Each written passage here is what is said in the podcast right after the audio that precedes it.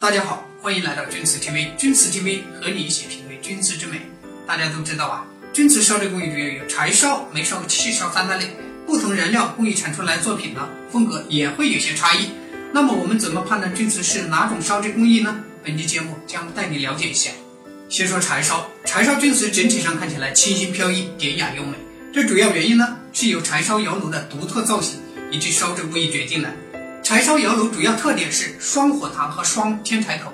两个火塘增加火焰面积，两个天柴口呢可以轮番添柴，这样窑炉结构啊能让炉温持续不断的平稳上升。高频率、快速、少量的添柴，能把温度变化幅度最小化，避免是炉温陡升或陡降，这样会使得呢一氧化碳的比例比较稳定，为釉色中矿物质与其反应呢提供了一个比较稳定的环境。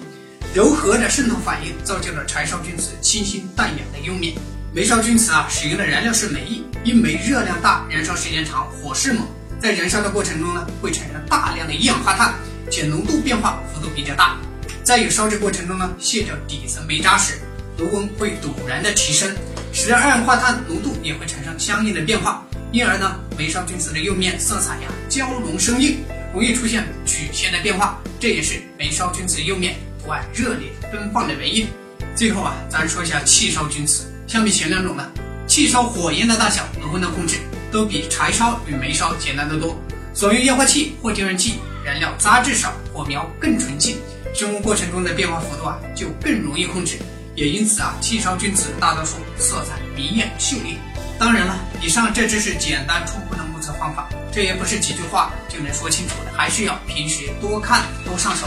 好了，本期的节目就到这里，欢迎您的关注，钧瓷 TV 和你一起品味钧瓷之美。